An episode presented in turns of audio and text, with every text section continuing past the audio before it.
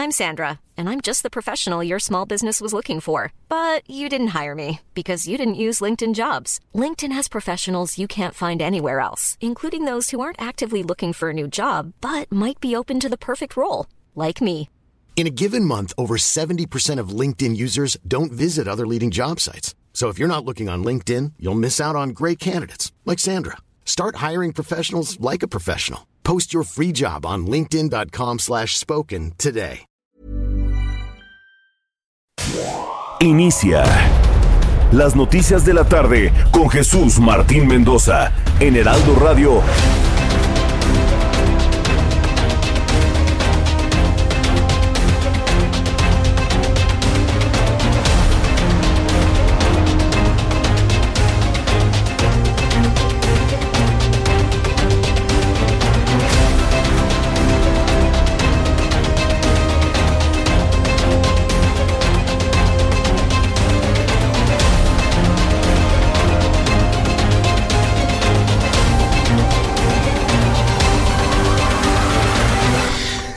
La tarde, un minuto, hora del centro de la República Mexicana. Bienvenidos, muy buenas tardes. Iniciamos el Heraldo Radio a través de todas las emisoras del Heraldo Media Group en la República Mexicana, aquí en el centro del país en el 98.5 de FM, la capital de la República y todo el Valle de México.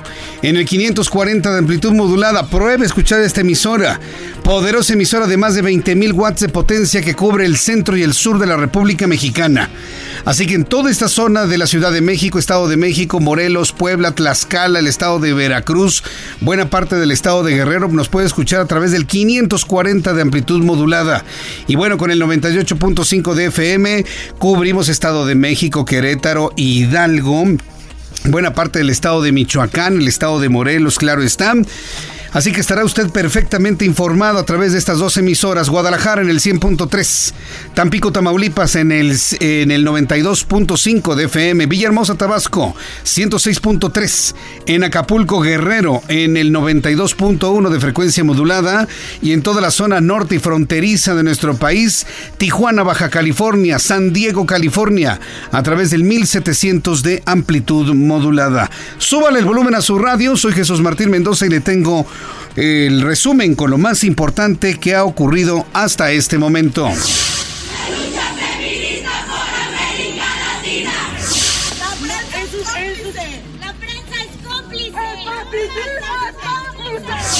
Que no, que no la paren, que se sigan manifestando. ¿Y vas a, vas a No, ya expresé. No es que haya malestar social. La gente está contenta. El malestar es de los grupos de poder. Es lo que dice López Obrador minimizando el movimiento femenino. Dice el malestar es de los grupos del poder, pero la gente está en paz y la gente está contenta. Sin embargo, en esta tarde, por cierto, una tarde profundamente lluviosa, vaya aguacero que cayó desde las cinco y media de la tarde en la zona centro y sur de la Ciudad de México. Agua cerazo, por cierto, ¿eh? Hay inundaciones, encharcamientos en diversas colonias del centro sur de la Ciudad de México. Bueno, pues en este ambiente de lluvia, aún así se realizan todas las protestas contra la violencia de género que en la mañana causaron todo tipo de pintas y destrozos en el Zócalo Capitalino y en este momento pues vuelven a marchar diversos grupos femeninos. En unos instantes con nuestros compañeros reporteros urbanos le voy a tener todo lo que está ocurriendo en calles del centro de la Ciudad de México. Si usted se encuentra en estas manifestaciones, le invito para que me envíe imágenes y videos a través de mi cuenta de Twitter, arroba Jesús Martín MX. Envíeme imágenes, videos a través de mi cuenta de Twitter, arroba Jesús Martín MX. Nosotros los vamos a comentar, los vamos a mostrar a través de YouTube los videos que tengan audio de lo que está ocurriendo ahí, lo vamos a transmitir. Le invito para que me envíe toda esta información para las personas que están marchando en estos momentos en estas manifestaciones y protestas contra la violencia de género en el centro de la Ciudad de México. Y es que, ¿qué pasó desde el día de hoy, 14 de febrero, Día del Amor y la Amistad? Organizaciones civiles, colectivos y grupos de activistas convocaron a marchar este viernes en diferentes puntos del país para exigir justicia por el feminicidio de Ingrid Escamilla motivo que llevó a que las autoridades capitalinas blindaran los alrededores del Palacio de Bellas Artes y también el hemiciclo a Juárez.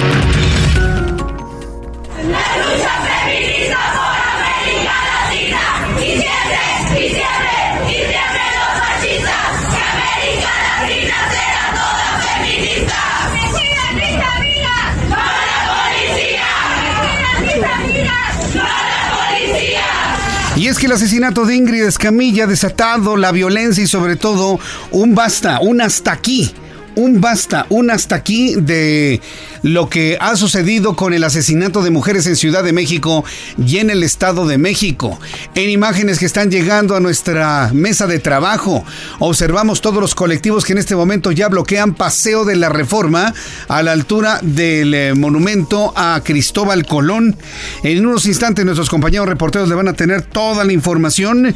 Y bueno, sí, vivimos hoy un 14 de febrero como no se había vivido en mucho tiempo, con un ánimo profundamente crispado ante la violencia que han sufrido mujeres y asesinatos en los últimos días. Otra noticia que a usted le va a indignar, así que por favor prepárese para lo que le voy a informar. Prepárese, súbale el volumen a su radio. Otra vez un juez volvió a liberar a Lunares, al líder de la Unión Tepito. Lo habían agarrado, lo liberaron. Se indignó el gobierno de la Ciudad de México. Lo volvieron a atrapar, pues un juez lo volvió a liberar. ¿Para quiénes trabajan los jueces? y argumentando que todas las cosas están mal, que el hombre es inocente. Bueno, se va a presumir la inocencia, pero si lo están atrapando es porque ya le confirmaron ciertas responsabilidades. Pero prepárese para lo que le voy a informar. Este viernes fue liberado por segunda ocasión el Lunares, líder de la Unión Tepito. Nuevamente un juez de control determinó liberarlo de inmediato a Óscar Andrés Flores tras una audiencia que se prolongó por más de dos horas y media. El sábado 8 de febrero había sido reaprendido y de esta manera le leyeron sus derechos. Escuche usted. Por lo que a partir de este momento está siendo detenido por agentes de la Policía de Investigación de la Ciudad de México por el delito de privación de libertad de personas en su modalidad de secuestro express agravado. En este momento te voy a hacer lectura de tus derechos que constan para las personas detenidas. Eso sucedía el sábado pasado y hoy un juez determinó que el hombre es completamente inocente del delito de secuestro express. Todavía está este momento y Orlando y Giovanna me están ayudando a buscar reacciones del gobierno de la Ciudad de México a esta liberación. Pero estoy seguro que la jefa de gobierno debe estar furiosa por esto. Ernestina Godoy, fiscal de justicia de la Ciudad de México, debe estar profundamente preocupada porque no pueden encerrar a este tipo de personajes como el hombre que le llaman el lunares. Nomás no pueden. No pueden los atrapan, los agarran, llegan al Ministerio Público, los investigan, que lo dejen en libertad a como dé lugar y a como dé lugar lo dejaron en libertad a Óscar Andrés Flores por segunda ocasión, aunque usted no lo crea. Y se debe confiar en la extradición de Emilio Lozoya a México, así como vamos, llegando a México lo van a liberar.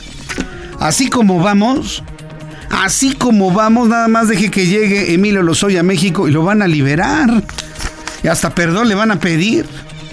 España no es refugio para corruptos, dice el eh, presidente sobre Emilio Lozoya. Se debe confiar en la extradición de Emilio Lozoya a México, aseguró José Luis Rodríguez Zapatero, expresidente del gobierno español.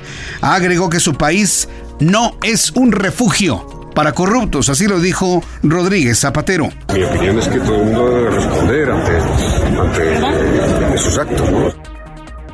Es lo que dice el expresidente del gobierno español, visiblemente indignado ante la situación de mantener a un hombre como Emilio Lozoya en cárceles del sur de, España, ya en Málaga. Mientras tanto, aquí en México, el presidente de la República, Andrés Manuel López Obrador, realizará este fin de semana una gira de trabajo por tres estados de la República. Su primera parada será en Michoacán, seguido de Jalisco. Culminará en Guanajuato, entidades donde inaugurará seis cuarteles destinados a la Guardia Nacional. Es la voz del gobernador gobernador de Michoacán, Silvano Aureoles. La Guardia Nacional es nuestra gran esperanza para hacerle frente a los retos que tenemos en materia de seguridad. Quizá hoy por hoy el reto más grande que enfrente el país. Y tenemos confianza y esperanza porque la Guardia Nacional la integran mujeres y hombres con eh, valores, con principios.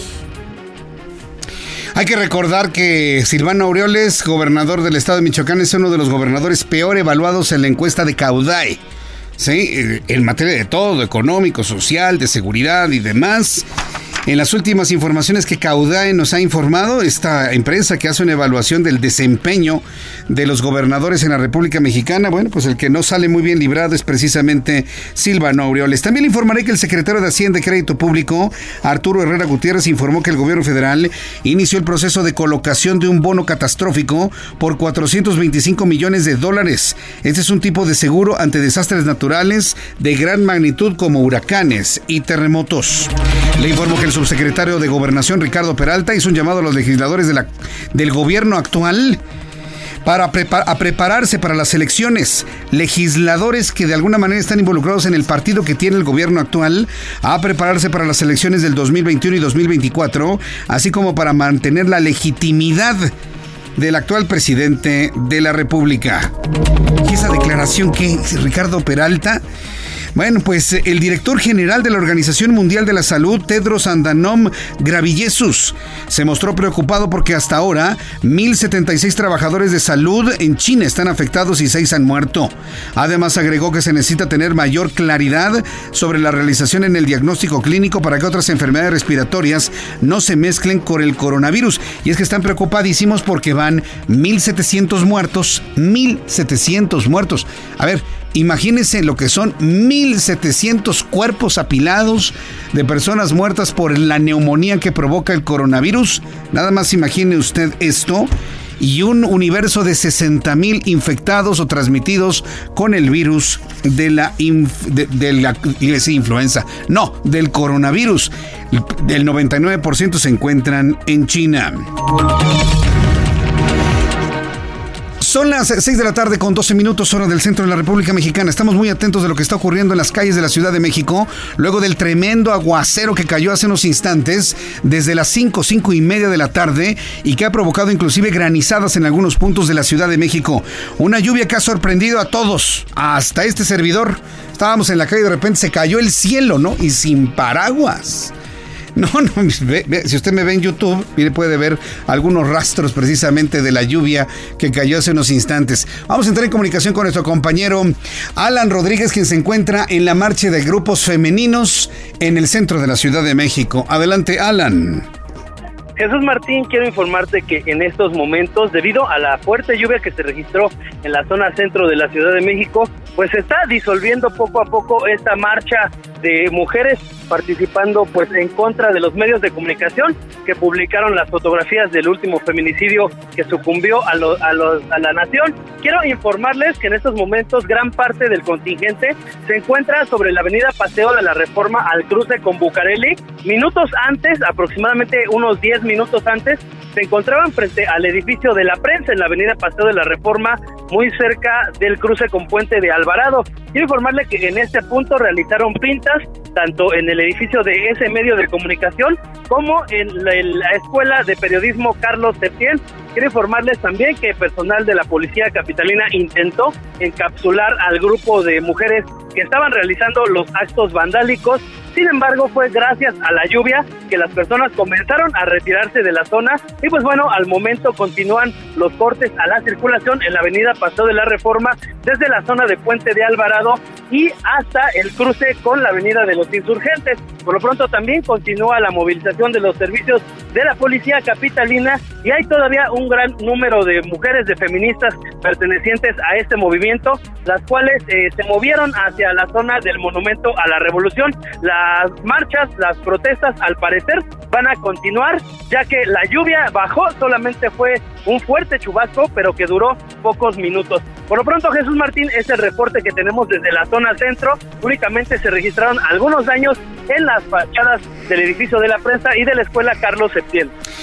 Y la escuela Carlos Septién, ¿qué, qué, qué problema con ella? Bueno, pues muchas gracias por la información, Alan. Estamos al pendiente, Jesús Martín. Buenas tardes. Hasta luego, que te vaya muy bien. La lluvia ha empezado a disolver estas marchas que se antojaban pues sumamente violentas para esta hora de la tarde, pero el agua, la humedad y el intenso frío, porque ha bajado la temperatura de una manera significativa en el centro del país. Andábamos en 23, 24 grados, en este momento la temperatura es de 18 en promedio en la capital del país. Gerardo Galicia, ¿en qué zona de la ciudad te encuentras? Adelante. Zona norte de la capital. Jesús Martín, excelente noche y tenemos información para nuestros amigos que van a utilizar el eje central en sus diversos nombres. Si dejan atrás la Plaza Garibaldi, van a avanzar ya con dificultad. También hay problemas para superar el circuito bicentenario entre Tlatelolco y el circuito interior. Hay un avance complicado y si van a continuar sobre el eje central en su tramo 100 metros, van a toparse con la misma condición, justo llegando a la terminal de autobuses del norte. Es el transporte público que se basa en este punto. Muchísimas personas que esperan a sus familiares a las afueras de esta terminal de autobuses, lo que entorpece la circulación, así que habrá que manejar con mucha, mucha paciencia y manejar con precaución. Está lloviendo de manera impresionante en la zona norte de la capital. Llueve fuerte Jesús Martín, pero de manera intermitente, así que de preferencia, si van a salir hacia el norte de la capital, hay que hacerlo bien abrigado y sin olvidar un paraguas. Por lo pronto es el reporte, vamos a seguir muy, muy pendientes. Muchas gracias por la información, Gerardo Galicia. Esta lluvia sorprendente está provocando grandes encharcamientos en buena parte de la Ciudad de México. Hace unos instantes a través de mi cuenta de Twitter, arroba Jesús Martín MX, Joffers Alua, me informa, está inundado todo el lado derecho del metro San Pedro de los Pinos en la avenida Revolución. Para quienes van en Revolución, seguramente notarán asentamientos vehiculares debido a la reducción de carriles provocados por estas pequeñas, pequeñas, grandes inundaciones. Pequeñas para el tamaño de la ciudad, grandes inundaciones para los peatones que salen del metro San Pedro de los Pinos y no pueden llegar ni siquiera a los paraderos debido al, debido al gran encharcamiento que tenemos en este lugar. Le tendré también información de esto. Se están revelando aquellas alcantarillas que se encuentran completamente tapadas a esta hora de la tarde. Le invito para que me envíe algunas fotografías, imágenes de la lluvia o de las manifestaciones de colectivos femeninos en el centro de la Ciudad de México a través de mi cuenta arroba Jesús Martín MX, arroba Jesús Martín MX. Hoy es viernes 14 de febrero de 2020. En este día de manera tradicional se recuerdan todas las muestras de amor, las muestras de amistad y mi compañero Abraham Arriola nos informa lo que sucedía un día como hoy en México. Bienvenidos, esto es un día como hoy en México. 1530. En Michoacán, el conquistador español Nuño de Guzmán quema vivo al rey indígena Tanga Juan. Y como todo en la historia, los claroscuros son vitales, ya que 10 años después, en 1542, este mismo personaje, Niño de Guzmán, realiza la cuarta fundación de Nueva Galicia, lo que hoy conocemos como Guadalajara. 1831. En Cuilapa de Guerrero, Oaxaca, muere fusilado el héroe nacional y segundo presidente constitucional, Vicente Guerrero.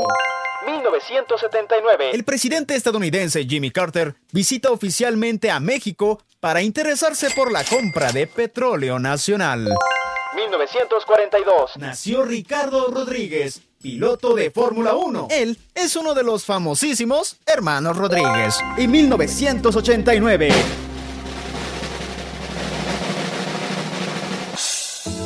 Nace una de las mejores voces profesionales en el medio periodístico mexicano. Así es, estamos hablando ni más ni menos que la heredera del periodismo nacional. Estamos hablando, estamos hablando de Lisette Basaldúa.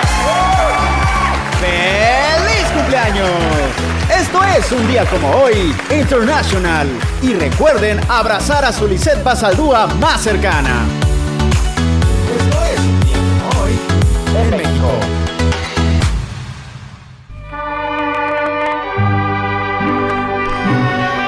Yo sé, mi querida Lisette Basaldúa, que estás escuchando la transmisión del Heraldo Radio en este momento y créeme, a nombre de todo este gran equipo de periodistas, de profesionales de la información, de gente que te queremos y reconocemos tu valía y tu profesionalismo, desde aquí nuestra más sincera felicitación de cumpleaños. Muchas felicidades para Lisette Basaldúa y como dice Abraham Arriola, agarran a su Lisette Basaldúa más cercana, ¿no? Que la abracen. Muchas felicidades y yo creo que todos nuestros amigos que nos escuchan van a enviar mensajes a través de nuestra cuenta de YouTube enviándote felicitaciones por tu cumpleaños. Estamos todos contentos de ser tus amigos, Lisette. Y te deseamos, como te escribí hoy en la mañana, toda la, toda la felicidad, toda la salud del mundo, todo el éxito del mundo porque te lo mereces, pero sobre todo, sobre todo lo más importante, que seas muy feliz. Felicidades, Lisette Basaldúa, hoy 14 de febrero, día de tu cumpleaños. Y también a todas las personas que cumplen años el día de hoy, 14 de febrero, que por cierto recuerdo con mucho afecto, un gran amigo que también cumple hoy 14 de febrero, para... Eh, Alejandro Álvarez Manilla, mi querido Alejandro Álvarez Manilla. Él fue mi jefe cuando empezaba ya en, uh, en la década de los 90 a trabajar en Grupo Asir. Así que para Alejandro Álvarez Manilla, desde aquí, mi querido Alejandro, te mando un fuerte abrazo. Hoy día de tu cumpleaños también. Un gran periodista, un gran jefe de información que hoy está celebrando su cumpleaños. Felicidades Alejandro Álvarez Manilla. Y aquí con nosotros, Lisette Basaldúa, que ya partió tres pasteles, le han regalado globos, serpentinas. Felicidades, Lisette.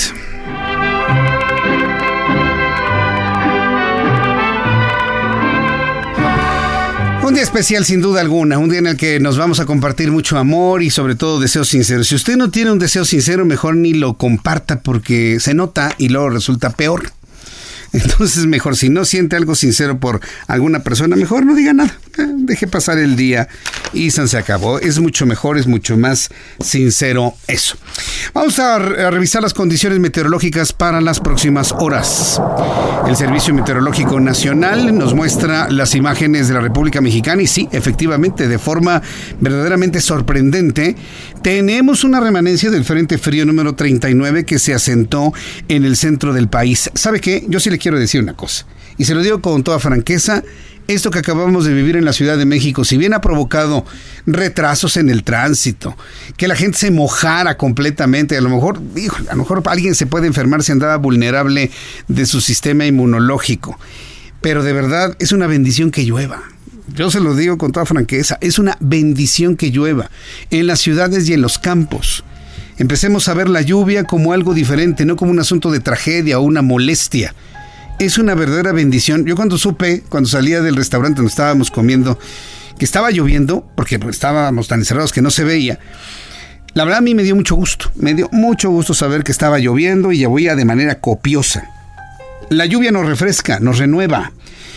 Eh, nutre los campos, nutre las áreas verdes de la Ciudad de México, limpia de alguna manera el aire de las partículas suspendidas, aunque algunos expertos en meteorología digan que no, sí, la lluvia y la humedad relativa ayudan al asentamiento de las partículas suspendidas.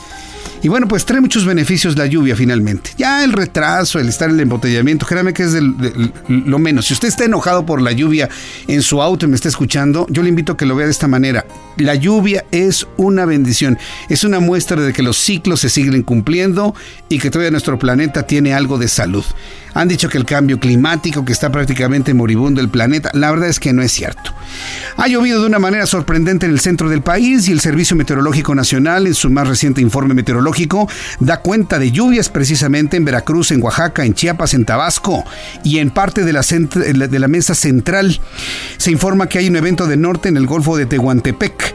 Dice el meteorológico que este sistema frío se extenderá con características de estacionarios sobre el sureste de México, generando lluvias puntuales fuertes en dicha región, además de intervalos de chubascos acompañados de descargas eléctricas en el centro del país y la península de Yucatán. Por la mañana se pronostica que el Frente Frío número 39 para el día de mañana se extienda al norte de Yucatán, entrando en etapa de disipación final. Es decir, esta lluvia de alguna manera está marcando ya el final de la época fría Esperemos que así sea. Y va a seguir lloviendo, evidentemente. Afortunadamente, diríamos algunos. Entonces, ya con estos elementos atmosféricos le informo. Pronóstico del tiempo para el día de mañana. En el Estado de México, para el día de mañana ya no va a llover, con una temperatura mínima de 5 grados, máxima 23. En Guadalajara, Jalisco, nublados vespertinos, mínima 11, máxima 28 en Monterrey, mínima 12, máxima 19. En Tampico, Tamaulipas, mínima 19, máxima 24. Hay 20 grados en este momento y no llueve. En Villahermosa, Tabasco, llueve en este momento mínima 21, máxima 32. En Acapulco, Guerrero, calorzazo mañana, delicioso mañana sábado, mínima 21, máxima 31 con la temperatura en 28 grados. Tijuana, Baja California, mínima 8, máxima 19. Y aquí en la capital de la República. El termómetro marca en este instante 18 grados, se cayó la temperatura, estaba en 24, se fue a 18 con el aguacero, la mínima estará en 10 y la máxima para mañana ya sin lluvia vespertina, 25 grados Celsius.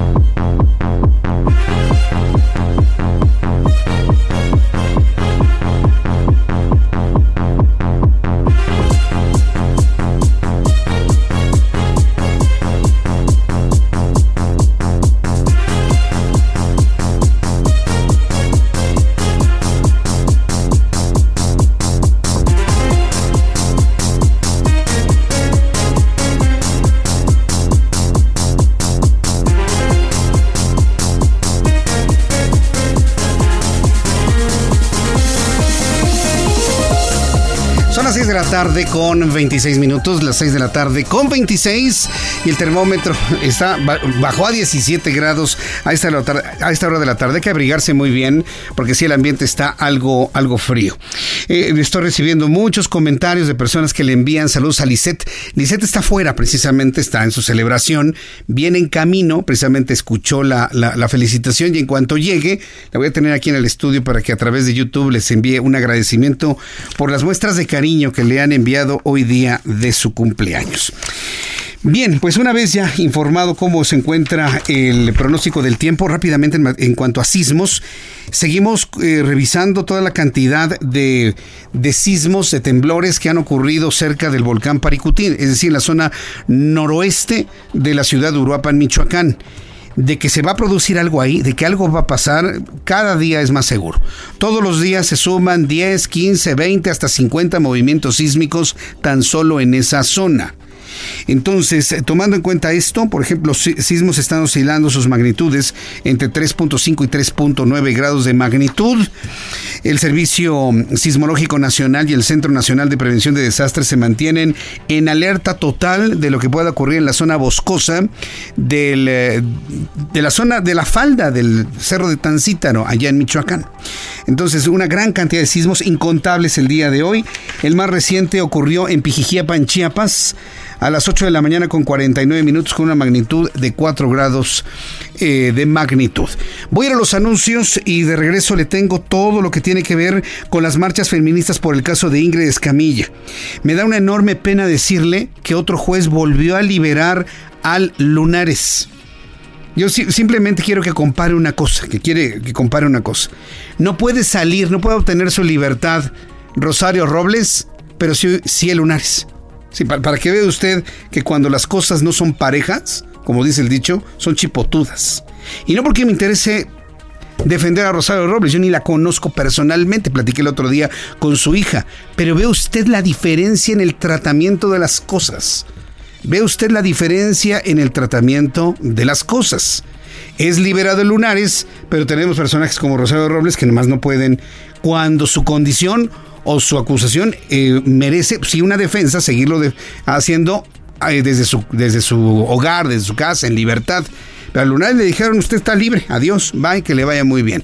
Al ratito voy a platicar con Gerardo Rodríguez, analista en materia de seguridad, columnista del Heraldo de México, para que nos dé una reflexión sobre este asunto. Y le invito para que me escriba a través de mi cuenta de Twitter, arroba Jesús Martín MX. Escuchas a... Jesús Martín Mendoza con las noticias de la tarde por Heraldo Radio, una estación de Heraldo Media Group. Escucha las noticias de la tarde con Jesús Martín Mendoza. Regresamos.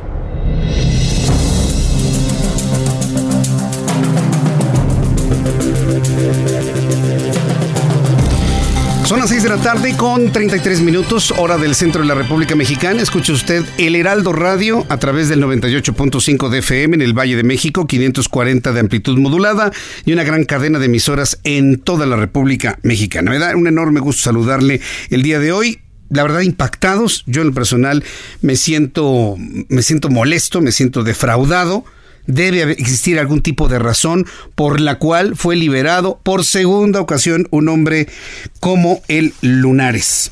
Y esto se ha convertido en una de las noticias más comentadas en las últimas horas. Como ya le habíamos dicho esta tarde, fue liberado por segunda ocasión el Lunares, líder de la Unión Tepito. Un juez de control determinó la libertad de Óscar Andrés Flores tras una audiencia que se prolongó por dos horas y media y culminó con la no vinculación a proceso de Óscar Andrés Flores, quien fue detenido el sábado. Bueno, había sido detenido Luego fue liberado. ¿Sabe por qué fue liberado? Porque en el documento decía que lo habían detenido eh, policías de la Ciudad de México y en los videos aparece ser detenido por elementos de la Marina. Ah, bueno, entonces como no es la corporación que dijeron, que lo pongan en libertad y lo pusieron en libertad. Luego a las horas lo volvieron a agarrar por secuestro express. Pero ahora resulta que no lo vinculan a ese proceso de secuestro express y que lo liberen de inmediato. Claudia Sheinbaum, jefa de gobierno de la Ciudad de México, dijo que es inconcebible. Claro, le dije al inicio del programa, la jefa de gobierno está furiosa con este caso. Trabajan nuestros policías, la inteligencia de la Ciudad de México, como no tiene usted una idea precisamente para poder mitigar todo aquello que hemos heredado de otros tiempos o que se han gestado inclusive en esta administración. Claudia Sheinbaum dice, es inconcebible la liberación de Lunares. La mandataria calificó el hecho como inaudito e indignante que un juez haya dejado en libertad a un delincuente con argumentos menores. Mediante su cuenta de Twitter, Sheinbaum Pardo emitió el mensaje de desapruebo y recalcó que la seguridad y la justicia solo es posible con el compromiso de los tres poderes. Aseveró que por ello es necesaria la revisión de este y otros casos por parte del Poder Judicial de la Ciudad de México. Mire, podemos entender el enojo de Claudia Sheinbaum, todos estamos verdaderamente indignados con esta decisión de un juez, pero ¿qué sigue?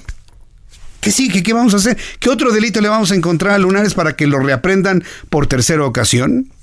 Tengo el gusto de saludar a través de la línea telefónica, usted lo conoce, a nuestro querido compañero y amigo Gerardo Rodríguez, analista en temas de seguridad, eh, columnista del Heraldo de México, y créame que ante esta circunstancia, su opinión, su observación se vuelve fundamental para tratar de entender este asunto. Gerardo Rodríguez, me da mucho gusto saludarte, bienvenido, muy buenas tardes. Igualmente Jesús Martín, muy fuerte abrazo, saludos desde Puebla. Pues sí, es, es, un, es una situación terrible la que está viviendo la Ciudad de México y hay que decirlo con nombre y apellido. Fue la juez de control federal Beatriz Moguel Ancheta la que ordenó la libertad del señalado, de Lunares. La información de inteligencia que tiene la Ciudad de México confirma la participación de este individuo, de este criminal, no solamente en tema de secuestro express, sino de la mayor cantidad de extorsiones a comerciantes, asesinatos, vinculado también con narcomenudeo en la Ciudad de México. Entonces, la verdad es que eh, la jefa de gobierno tiene todo el derecho, en una división de poderes democrático, el eh, señalar con nombre y apellido la indignación de las autoridades de investigación. Ahora, Gerardo, pero eh, hay indignación general, es evidente corrupción o amenazas a los jueces, eso no nos queda la menor duda, pero ¿qué? ¿A poco este hombre que le llaman el Lunares, Oscar, eh, Oscar Andrés Flores, ya, ya se quedó libre, ya, y ya no le van a hacer nada o se buscará algún tercer argumento o delito para volverlo a reaprender? ¿Tú cómo ves el asunto ahora? Mira, si un juez federal tiene eh, amenazas o siente que su vida peligra, lo que puede hacer es pedir a, eh, a la Judicatura Federal, puede solicitar seguridad extraordinaria para, para ella, para él, para jueces y para su familia. Eh, el Consejo de la Judicatura Federal está invirtiendo millones de pesos en la protección de los jueces federales. Segundo, eh, yo creo que sí, el gobierno de la Ciudad de México eh, va a seguir adelante con investigaciones para involucrar a este individuo, pero la posibilidad de que se fugue pues es muy alta. Pues sí, eh, lo, lo pueden aprender, se puede fugar. ¿Tú crees que se salga del país después de esto? Probablemente no del país, pero sí de la Ciudad de México. ¿Qué alternativas quedan? ¿Cruzarnos de brazos y esperar a que no, no cometa otra fechoría el Lunares? ¿O qué, hacemos, este, Gerardo, desde tu punto de vista? Yo creo, yo creo que eh, el equipo de, Claudia Sheinbaum, tanto en la Secretaría de Seguridad como eh, en, la, en la Fiscalía, que es autónoma de la Ciudad de México, continuarán con las investigaciones. Se tiene que desmantelar el cártel de Tepito, se tiene que desmantelar, eh, eh desmembrar eh, va a ser muy difícil. Son décadas de trabajo de esta organización criminal en la zona centro del país, la, la, zona centro de la Ciudad de México, perdón, pero que han extendido sus brazos de operación a otras delegaciones o alcaldías de la Ciudad de México. Bien, pues eh, yo te agradezco mucho Gerardo Rodríguez y sobre todo doblemente porque sé que te saqué de clase. ¿Estás dando clase en eh, qué cátedra das? ¿Qué materia das tú en este momento? Estamos dando ahorita Política Exterior de México. Te, están escuchando mis alumnos que me dieron permiso de tomar la entrevista. No, pues perfecto. No, pues chavos, pues, saludos. a todos y gracias por prestarnos a su profesor un poquito ahora para que nos dé precisamente este análisis. Apréndanle a él absolutamente todo, ¿eh? porque precisamente es de nuestras cartas fuertes, nuestras columnas vertebrales en el Heraldo de México. Gracias, chavos, y que salgan bien en sus notas. Y mi querido Gerardo Rodríguez. Me, la voy a querer, Jesús Martín. Te mandamos un fuerte saludo desde Cholula. Eh, saludos a nuestros amigos allá en Cholula y gracias, Gerardo. Te escucho el próximo miércoles. Muchas gracias. Saludos. Saludos, que te vaya muy bien. Gerardo Rodríguez, analista en temas de seguridad, eh, a propósito de liberación de, lunares. Créame, no hay gran cosa que hacer. ¿Qué va a hacer la jefa de gobierno? Deben estar en este momento en un en una reunión de seguridad impresionante, por lo menos en estas en estos encuentros telefónicos para saber qué hacer. Acaban de liberarlo hace tres horas. Hace tres horas lo liberaron. Y eh, de, verdad fue Gerardo Rodríguez el que nos habló y nos hizo una lista de todos los delitos que se le imputan y, y fue tomado en flagrancia, pero pues la, la juez federal se llama Beatriz Muguel. Será su tía, será su abuelita, será su amiga. Le habrán pagado o está amenazada. Sea lo que sea, se tiene que saber. Se tiene que saber por qué esta persona no lo vinculó al delito de secuestro express y en ese momento salió libre. Es verdaderamente preocupante, por decirlo menos. Es preocupante. Porque entonces la gente que está haciendo todos esos estragos en materia de seguridad no los pueden encerrar.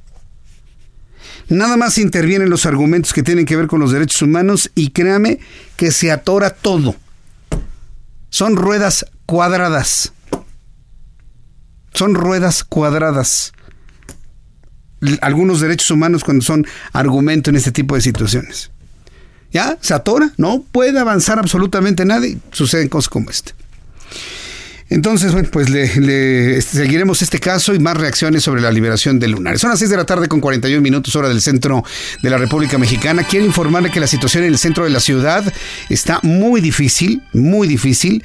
Las mujeres y seguramente muchos infiltrados también en estos movimientos femeninos están agrediendo a los medios de comunicación. Yo le quiero pedir a Alan Rodríguez que se mantenga la distancia. De verdad, nosotros no tenemos ningún interés de tener un, un reportero lesionado en estas marchas definitivamente no. Alan Rodríguez, espero que te encuentres bien resguardado y coméntanos qué es lo que ha pasado en los últimos minutos. Alan, adelante Alan. Estás, eh, Alan, espero que estés bien resguardado. En estos momentos en la calle de Basilio Vadillo al cruce con la avenida Paseo de la Reforma, exactamente en la ubicación del edificio de la prensa. Otra vez, hace unos minutos se registró un enfrentamiento entre integrantes de le puso la retención. De las fotografías de Ingrid Escamilla. Quiero informarte que derivado de este enfrentamiento resultaron dos vehículos incendiados y también pues algunos elementos de la policía capitalina que fueron lesionadas por eh, les arrojaron piedras ah, después de este enfrentamiento fueron dispersadas la gran mayoría de las mujeres en esta manifestación con el uso de un gas que causó pues severos daños a las a, pues al momento que aspiraron este polvo que eh, aventaron a través de un eh, extinguidor. Quiero comentarte que también fue gracias a la fuerte lluvia que se volvió a reactivar hace unos minutos que de nueva cuenta el colectivo de feministas se retiraron de la zona. Ellas se encuentran dispersas en estos momentos tanto en la avenida Paseo de la Reforma a la altura de la calle Bucareli como en la zona de la Alameda Central. Se espera que reanuden sus protestas en cuanto finalice esta lluvia, ya que comentaron que no van a retirarse de este edificio de la prensa hasta que sean recibida una comisión, la cual va a exigir una disculpa pública y a solicitarles que nunca más vuelvan a mostrar un feminicidio en sus portadas. Por lo pronto, Jesús Martín, es la información que tenemos. Eh, bien, ¿sigue lloviendo en la zona? ¿Está, está lloviendo en la zona, Alan? ¿Perdón? ¿Sigue lloviendo en la zona?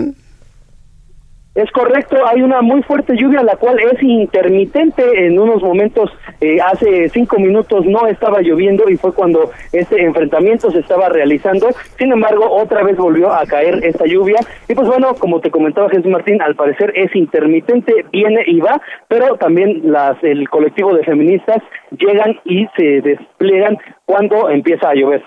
Eh, Alan Rodríguez, eh, ¿cuántas personas calculas tú se encuentran en estas marchas? Son, diversos grupos que se han juntado, pero aproximadamente cuántas personas se encuentran en la marcha, protesta, eh, a, ojo de buen cubero, como se dice popularmente. Estarían participando aproximadamente dos mil mujeres eh, muchas de ellas se encontraron durante el enfrentamiento, muchas de ellas no se metieron al edificio de la prensa, pero a la calle Basilio Badilla donde se encuentra este edificio, entraron aproximadamente unas 300, las cuales realizaron la quema de vehículos, pintas, actos vandálicos tanto en este edificio del medio de comunicación como en la Escuela de Periodismo Carlos Septién. Se estima que son aproximadamente dos mil mujeres las que están participando en estas movilizaciones. Correcto, Alan. Muchas gracias por la información y por favor mantente en resguardo porque sé que hay ataques en contra de, de personas, en contra de integrantes de los medios de comunicación. Alan. Estamos al pendiente, Jesús Martín, y vamos a seguir tu consejo. Gracias. Gracias a nuestro compañero Alan Rodríguez que en estos momentos, pues sí, se resguarda. La situación se ha tornado sumamente violenta. Pero es violenta, le voy a decir por qué. Porque ya hay un compromiso por parte del gobierno de la Ciudad de México de no intervenir en nada. Hay un compromiso de no intervenir absolutamente en nada. Y yo creo que este es un punto de debate. Yo, yo, no voy a decir si está bien o está mal. ¿sí? También mi, posición de decir que no está bien o está mal, pues es equivalente a decir no mando policía, ¿no? Porque voy a eh, preservar la libre expresión. Pero usted ya vio lo que sucedió. está viendo lo que, está sucediendo en estos momentos. Pero desde su punto de vista como, como ciudadano y tomando en cuenta, en primer lugar, en primer lugar, el dolor de las familias por el asesinato, la muerte de mujeres, primero antes que nada, y una vez entendiendo y asimilando esto, quienes no lo hemos vivido tal vez no lo podamos entender, ese dolor, pero quienes lo han vivido pueden decir, ven, darnos un elemento más de criterio de qué le parece esto que ha ocurrido en la Ciudad de México o que está ocurriendo en estos momentos. Así que yo le invito a que me dé su comentario a través de mi cuenta de Twitter, arroba Jesús Martín MX, arroba Jesús Martín MX. Vamos a estar muy pendientes además eh, con imagen de, de todo lo que está sucediendo en el centro. Fíjese que la lluvia no fue motivo para dispersar la manifestación. Ya dejó de llover. Fue un aguacerazo que cayó de momento pero ya dejó de llover, empieza a caer la noche en el centro de la ciudad, se mantienen miles de mujeres con plásticos, con paraguas, con impermeables, marchando hacia la zona centro, ya se encuentran allá, ya se encuentran allá, y eh, bueno, pues... Eh, eh, estaremos muy atentos de todo lo que siga sucediendo en este momento. Cuando son las 6 de la tarde con 47 minutos, tenemos la información deportiva, ¿verdad? Vamos de una vez con toda la información deportiva de Fernando Galván. Expo Antaria Alimentaria a México 2020. Consolida alianzas y negocios el 31 de marzo, 1 y 2 de abril. Presenta.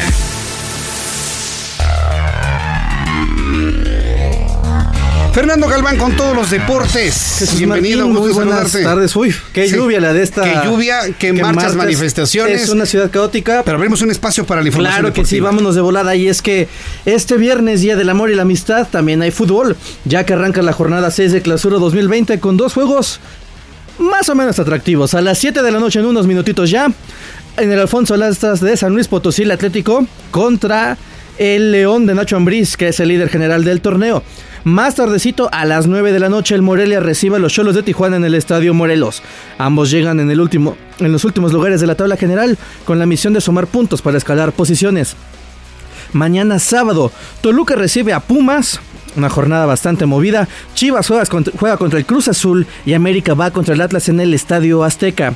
También hay que comentar que el Manchester City ha tenido problemas con la UEFA y es que los multaron se pierden dos años de Champions League y es que por exagerar sus ingresos de patrocinio en sus cuentas entre 2012 y 2016, los Citizens se perderán las dos próximas campañas de la Champions. De acuerdo con la UEFA, este equipo también será castigado con 30 millones de euros por quebrantar las reglas del juego limpio financiero, un problema que no ha afectado nada más al fútbol inglés, también se ha visto inmiscuido el fútbol italiano, el francés, con el Paris Saint-Germain, el español también, Real Madrid, Barcelona, Atlético de Madrid. Este, esta situación del fair play financiero ha venido a darle equilibrio también al fútbol, pero también ha visto serios problemas porque hay jugadores que ahora mismo están con una tasa de valor muy alta debido a que es una burbuja el precio de estos jugadores. Nadie puede valer 222 millones de euros, ningún jugador. Mañana, sábado, desde el Autódromo de los Hermanos Rodríguez Fórmula E, un evento fantástico, música, velocidad, entretenimiento, precios accesibles, es decir, para mañana bueno, bonito y barato y ojalá, en verdad, ojalá que este evento tenga el fideicomiso del gobierno para los próximos años, ya que le hace bien al aficionado mexicano al automovilismo ver este tipo de eventos, poder ser cercano, poder llevar a la familia, que los niños desde temprana edad muestren interés por este deporte o por el que sea, pero a precios accesibles, con divertimento, con música, con comida, se puede lograr. Esteban Gutiérrez, piloto mexicano de Monterrey, fue anunciado como piloto de reserva de la escudería Mercedes de la Fórmula 1 para la temporada que dará inicio el 15 de marzo en Australia.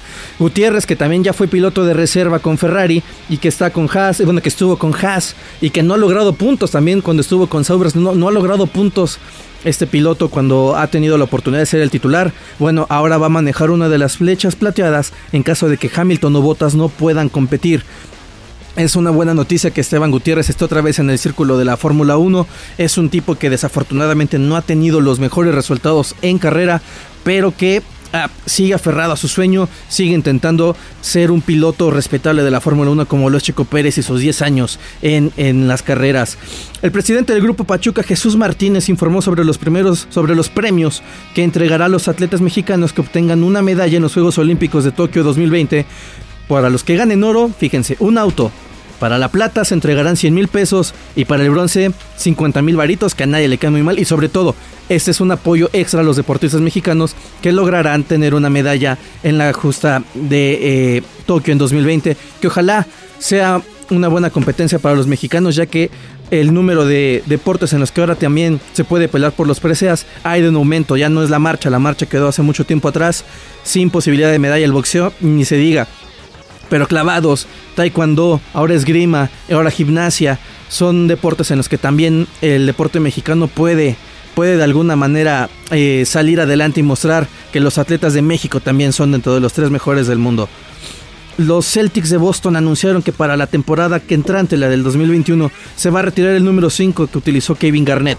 Este aviso se realizó mediante un video sorpresa en el duelo en contra de los Los Angeles Clippers, mismo que finalizó 141 a 133 a favor de los de Boston. Y que mencionar, bueno, en Asia siguen las situaciones del coronavirus. Ahora con el maratón de Tokio, los organizadores de esta maratón, que se correrá el próximo primero de marzo, recomendaron eh, a los corredores chinos o residentes en ese país que se hayan inscrito a esta prueba que no asistan a la misma por el brote de coronavirus.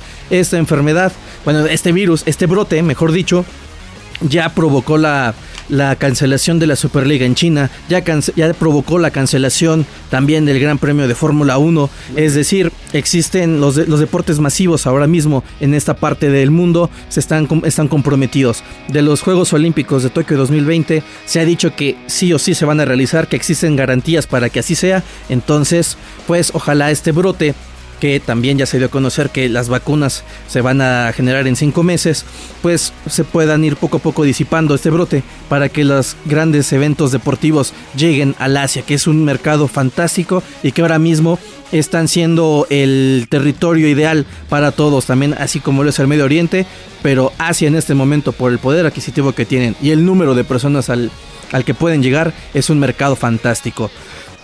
Vamos a hablar también de la eh, la CONADE, la Comisión Nacional del Deporte, se ha visto en problemas ya que eh, no tiene los fondos suficientes para costear lo que ahora se llaman los nacionales, que llegaron a sustituir la tradicional Olimpiada Nacional. No hay los suficientes recursos para que la logística de estos eventos sea costeable. Entonces ahora pues bueno, a remar contra corriente. Hubo muchísimo ahorro por parte de las autoridades y ahora mismo se ven comprometidos este tipo de eventos. ¿En qué afecta? En mucho.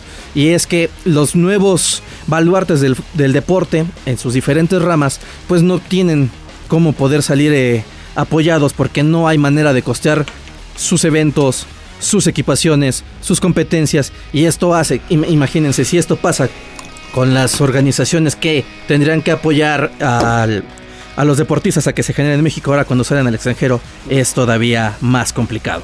El ex mariscal de campo Colin Kaepernick aseguró que ya lista su libro autobiográfico, eso tras la polémica que lo ha perseguido este jugador, eh, que se ha visto envuelto porque en pleno eh, himno nacional de Estados Unidos el tipo se arrodillaba, pero lo hacía con una causa, esto lo hacía para protestar eh, por los derechos civiles, pues bueno, está haciendo ya un libro autobiográfico en el que nos va a contar su historia, en el que también se vio inmiscuido con problemas con el presidente de los Estados Unidos, Donald Trump, y que bueno, este tipo ha, ha, sido toda una historia que inclusive llegó a la publicidad.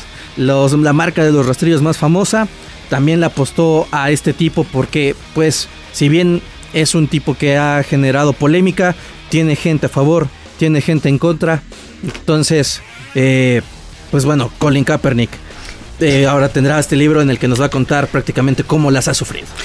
Muy bien, Fernando Galván, muy completa la sección deportiva del día de hoy. Muchas gracias. No, pues seguimos informando. Seguimos informando, gracias. muy bien. Fernando Galván con la información deportiva, 7 con, 6 con 55.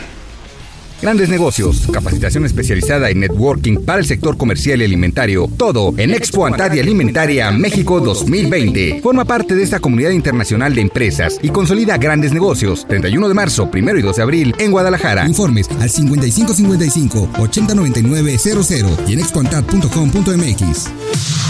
Expo Antadia Alimentaria México 2020. Consolida alianzas y negocios. El 31 de marzo, 1 y 2 de abril presentó.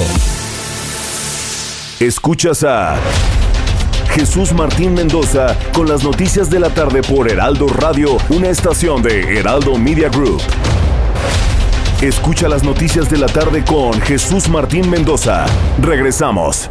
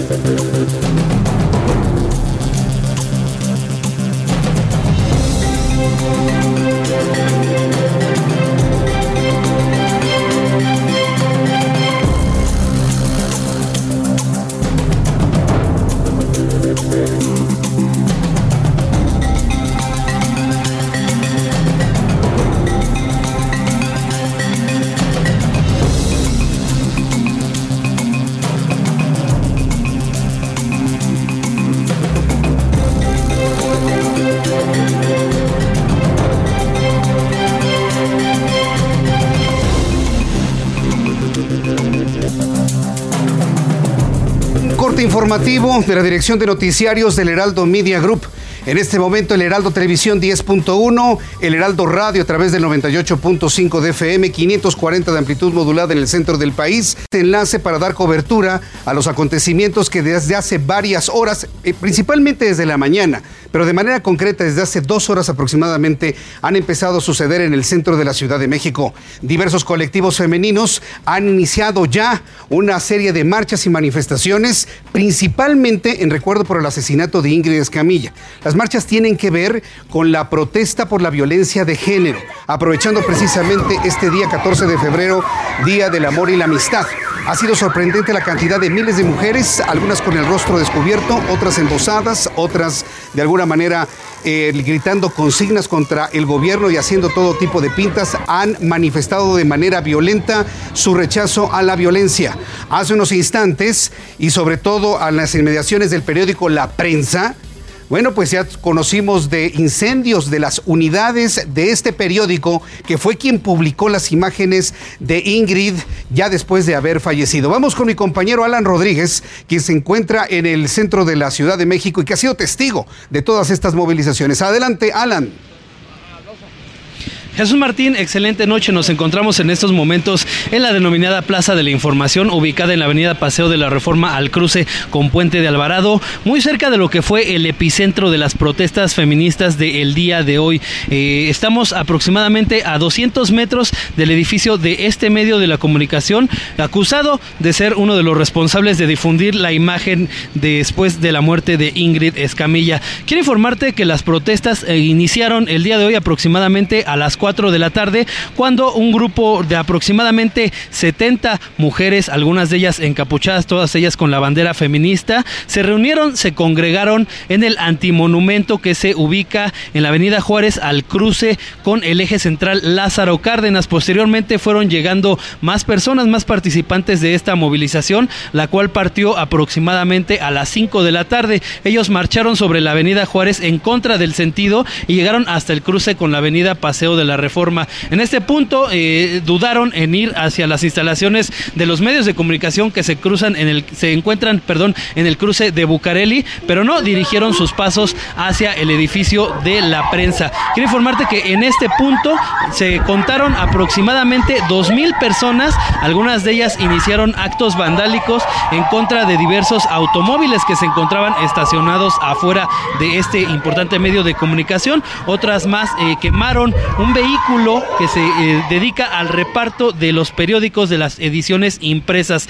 Pese a las disculpas y al pronunciamiento que ellos eh, publicaron el día de hoy, pues muchas mujeres intentaron ingresar al edificio que se encuentra en la calle Basilio Vadillo, al cruce con la avenida Paseo de la Reforma. En este punto se registraron fuertes enfrentamientos con la policía capitalina que desplegó un gran número de elementos de la policía. En todas ellas fueron mujeres, las cuales pues resistieron los embates del grupo de feministas radicales, los cuales les lanzaron piedras, incluso utilizaron como soplete en varias ocasiones las latas de aerosol con las que también les pintaron tanto sus cascos como los escudos con los que se estuvieron protegiendo. El cuerpo de mujeres de la policía capitalina resistió, logró en algunas ocasiones pues eh, hacer que estas mujeres se dispersaran con el uso de un gas pimienta, el cual pues eh, surtió efecto, ya que muchas de las mujeres que participaron en esta movilización se fueron lagrimeando de sus ojos y también pues eh, con problemas nasales derivado de la aspiración de este polvo químico. Quiero informarte que también fue la lluvia la cual ayudó a que estas mujeres se dispersaran y es que desde aproximadamente hace 30 minutos se registra una fuerte lluvia en la zona centro de la Ciudad de México, la cual ha sido intermitente por algunos momentos y, em, empezó con bastante fuerza, lo cual hizo que un gran número de las personas eh, se retiraran, fue más de la mitad, sin embargo la mitad persistió resguardándose en los techos y en algunas lonas, en algunos toldos de la zona. Posteriormente la lluvia volvió a retirarse, volvió a dispersarse y fue cuando nuevamente se volvieron a reunir, a congregar esta parte de la manifestación de mujeres feministas frente de nueva cuenta al edificio de la prensa. Se volvió a registrar otro enfrentamiento, sin embargo este fue más corto porque inmediatamente se registró una lluvia, fueron aproximadamente 10-15 minutos de eh, algunos eh, pues eh, empujones, jalones con elementos de la Secretaría de Seguridad Ciudadana,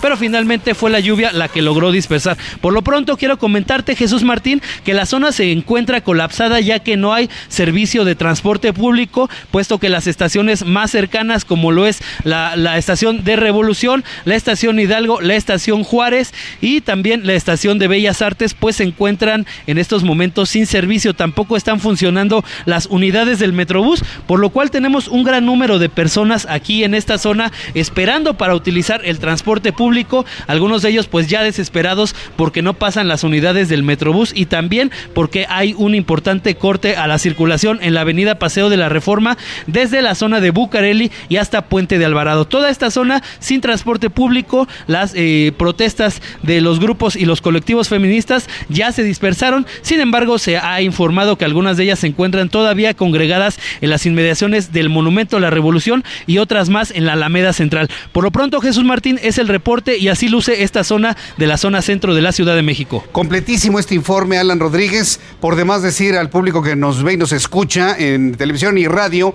pues ni siquiera acercarse a esta zona. Muchas gracias, Alan. Gracias, excelente noche, estamos al pendiente. Excelente noche. Quiero informarle a usted que el Heraldo Media Group se mantiene completamente al tanto de lo que está ocurriendo en el centro de la ciudad. Si bien ya empiezan a dispersarse los grupos eh, femeninos en este lugar, en la zona centro, se mantienen presentes en el hemiciclo a Juárez. Además, quiero eh, informarle que el saldo es de dos vehículos de reparto de periódicos del periódico La Prensa incendiados. Hay que recordar que el periódico La Prensa fue el que publicó en primera plana la imagen del cuerpo de Ingrid Escamilla, lo que se ha convertido en la protesta central de todo esto. No hay personas detenidas. Hay que recordar que el gobierno de la Ciudad de México garantizó el no intervenir a manera de reprimir eh, esta libertad de expresión. Entonces, ante esta situación, pues yo le invito a que siga eh, atento de toda la información que estamos eh, transmitiendo a través del Heraldo Televisión. Vamos a continuar con nuestra programación normal en el Heraldo Televisión 10.1 y yo te espero en el Heraldo Radio 98.5 porque con las noticias continuamos.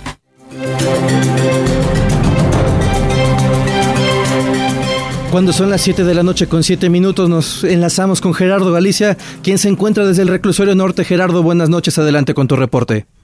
Así es, excelente noche y comienza a llover en la zona norte de la capital. Estamos a las afueras de el reclusorio norte. Se espera que de un momento a otro salga en eh, completa libertad Oscar Andrés eh, F, alias El Lunares, presunto líder de la Unión de Tepito, luego de que la Fiscalía General de Justicia de la Ciudad de México no pudiera comprobar el delito de secuestro. Por lo pronto, tenemos una tensa calma justo a las afueras del reclusorio norte para nuestros amigos que van a transitar en los alrededores. En general se está avanzando bastante, bastante bien, solo hay que manejar con mucha precaución. Llueve de manera intensa en la zona norte de la capital, tenemos muchísimos baches, así que únicamente habrá que tomarlo en cuenta, pero en general se está avanzando por lo menos de manera aceptable y hemos alcanzado velocidades por arriba de los 30, 40 kilómetros por hora. Por lo pronto el reporte, seguimos muy, muy pendientes. Gracias por la información, Gerardo Galicia. Hasta luego. Hasta luego, que te vaya muy bien. Son las 7 con 9. Las 19 horas con 9 minutos hora del centro de la República Mexicana. Continuamos con la información. Hace unos instantes, televisión y radio. Muchas gracias, Fernando Galván. Eres buen bateador emergente, no me queda la menor duda. Bueno, pues ahí estamos. Muy pendientes en radio y en televisión. Hace rato hicimos un enlace con televisión, con radio, seguramente usted nos escuchó. Y es que eh, la situación que se vive en el centro vale la pena enlazar a todos nuestros medios y ya pudimos ver imágenes que nos han enviado nuestros compañeros reporteros para que usted esté debidamente informado, enorme criterio de lo que está ocurriendo, porque este tipo de manifestaciones podrían quedarse con nosotros el resto de la vida. Si las autoridades no hacen algo en cuanto al diálogo, en cuanto a la negociación, en cuanto a la desactivación de este tipo de asuntos, se van a quedar con nosotros el resto de la vida. En algunas imágenes que me siguen enviando nuestros compañeros reporteros observamos a efectivos de la policía capitalina, elementos femeninos, que están debidamente capacitados para poder atender los enojos y el enfrentamiento con mujeres. Entonces, de esta manera, se ha descartado que exista algún tipo de exceso de fuerza policíaca por alguno de los lados. Ya les aventaron algo de gas pimienta y bueno, pues la situación se torna todavía tensa a esta hora de la noche. Terminó de llover en la zona centro de la Ciudad de México y el saldo hasta el momento son de dos vehículos quemados en este lugar, eh, enfrente del periódico La Prensa. Y pues algunos de ellos siguen marchando, seguramente van a querer ingresar a lo que es el Zócalo Capitalino, no sabemos si se les va a permitir.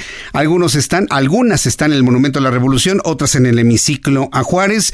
Y en cuanto tenga nuevamente comunicación con mi compañero Alan Rodríguez, estaremos entrando en comunicación. Por supuesto, el gobierno de la Ciudad de México, la jefa de gobierno Claudia Sheinbaum, el jefe de la policía Omar García Harfush, se encuentran eh, en este momento revisando a través de las cámaras de vigilancia de la Ciudad de México todos los detalles de esta marcha para poder mantener los equilibrios necesarios.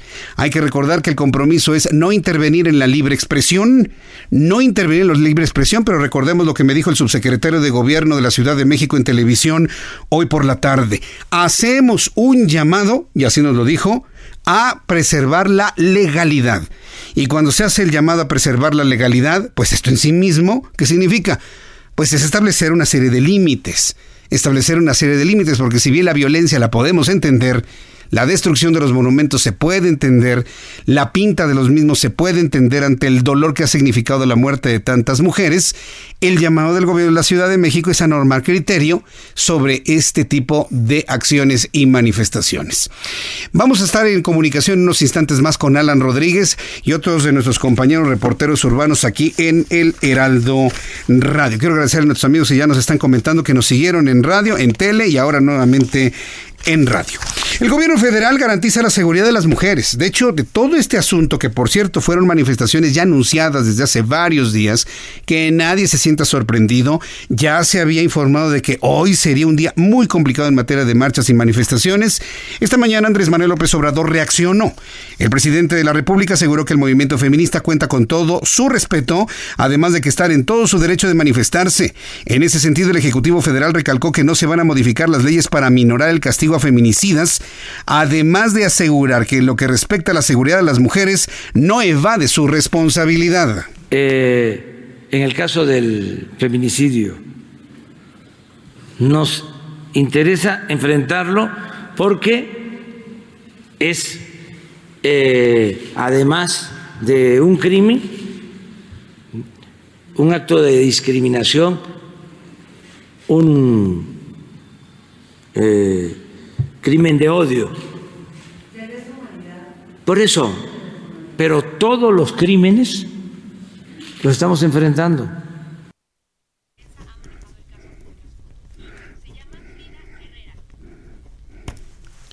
Bien, pues esto fue lo que comentó Andrés Manuel López Obrador.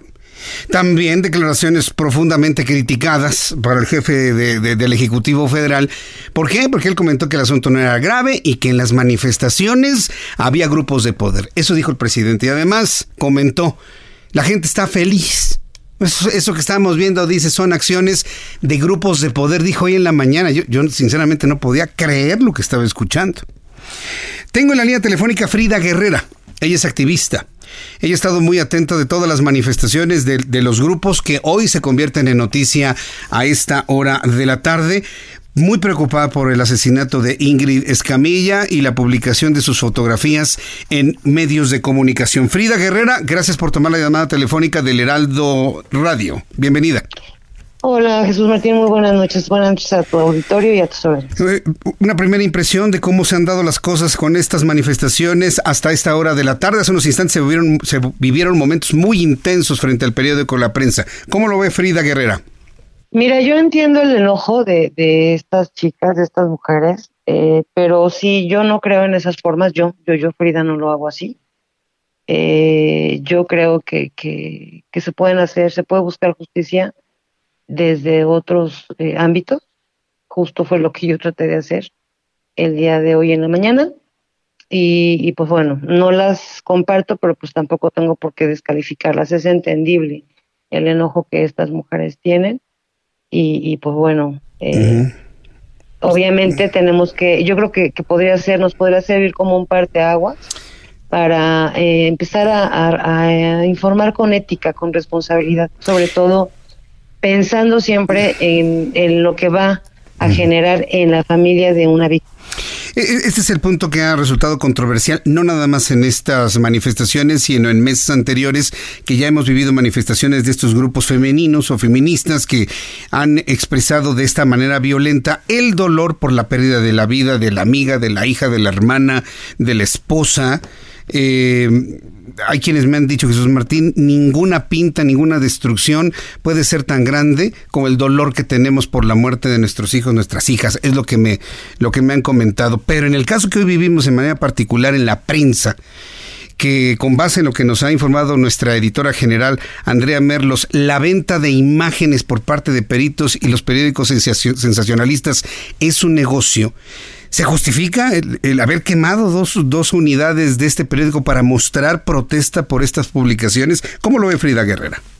Mira, como te digo, Jesús Martín, yo no lo apruebo, yo no lo comparto, pero son sus formas y, todas tenemos eh, la, la, libertad de hacerlo, de, de, de posicionar la situación. Eh, nosotros en, en, pues llevamos a cabo una sola marcha al año, que es la del 3 de noviembre, el Día de Muertas, no porque sean muertas, sino justamente porque son asesinadas eh, por, por el simple hecho de que son mujeres y niñas que se pueden asesinar. Eh, el día de nuestra marcha nosotros no rompimos un vidrio, eh, instalamos dos cruces que ahora están en, en Reforma y en Insurgentes y Sullivan. Y, y bueno, eh, yo, yo creo que sí hay mucho enojo, sí hay mucho encono. No es el primer caso que se da así. Déjame decirte algo. Eh, a, a, mí me llega información de todos lados, de todo, de todo el país, imágenes espantosísimas que he visto, muchísimo peores que esta que se, filtró y que afortunadamente en ese momento no se ha, pues no se han filtrado, pero híjole, sí, sí hay que romper esta manera de informar. Eh, una palabra, una algo mal dicho puede generar y de verdad, Jesús Martín, eh, ah, yo tengo familias de años. Acabo de estar hace un par de, de, semanas con la madre de una víctima de la Ciudad de México también, que fue asesinada en el 2015 y que ella me, me platicaba toda la historia de su hija, pero al final me dijo, Frida, pero ¿cómo hago para que ya no me duela esto? Y me saca justamente el periódico La Prensa donde exhiben a su hija tal como fue encontrada, ¿no? Y que ha pasado tantos años y para ellas la repercusión es como si acabara de suceder. Yo estoy completamente de acuerdo que se tiene que cambiar esa forma de, Afortunadamente no son todos, es un grupo muy específico de periódicos que viven del sensacionalismo y de este tipo de, de imágenes. Ya la propia Asamblea Legislativa, bueno, el Congreso, el primer Congreso de la Ciudad de México legisla en torno a la prohibición, independientemente de la filtración, de la prohibición de la publicación de imágenes de cuerpos sin vida y, en situaciones lamentables. Ojalá y verdaderamente esto pueda en el futuro aplicarse. Sin embargo, me llama la atención la posición de Frida Guerrera en cuanto a no compartir los modos que estos grupos están haciendo en estos momentos. Hoy el gobierno de la Ciudad de México, si bien garantizó el no intervenir para reprimir absolutamente nada, sí hizo un llamado para mantenerse en el ámbito de la legalidad. La legalidad en sí mismo establece ciertos límites, ¿no, Frida? Así es, así es, yo, yo creo que sí. O sea, de hecho, mira, yo sí, yo sí haría un llamado a la, a la calma. O sea, sí estamos muy enojadas, sí. Eh, son años de impunidad, son años de, de, de, invisibilidad y justamente por eso se está peleando, para que ya no seamos. Y estas mujeres que han sido asesinadas, que son miles, ya no sean invisibles.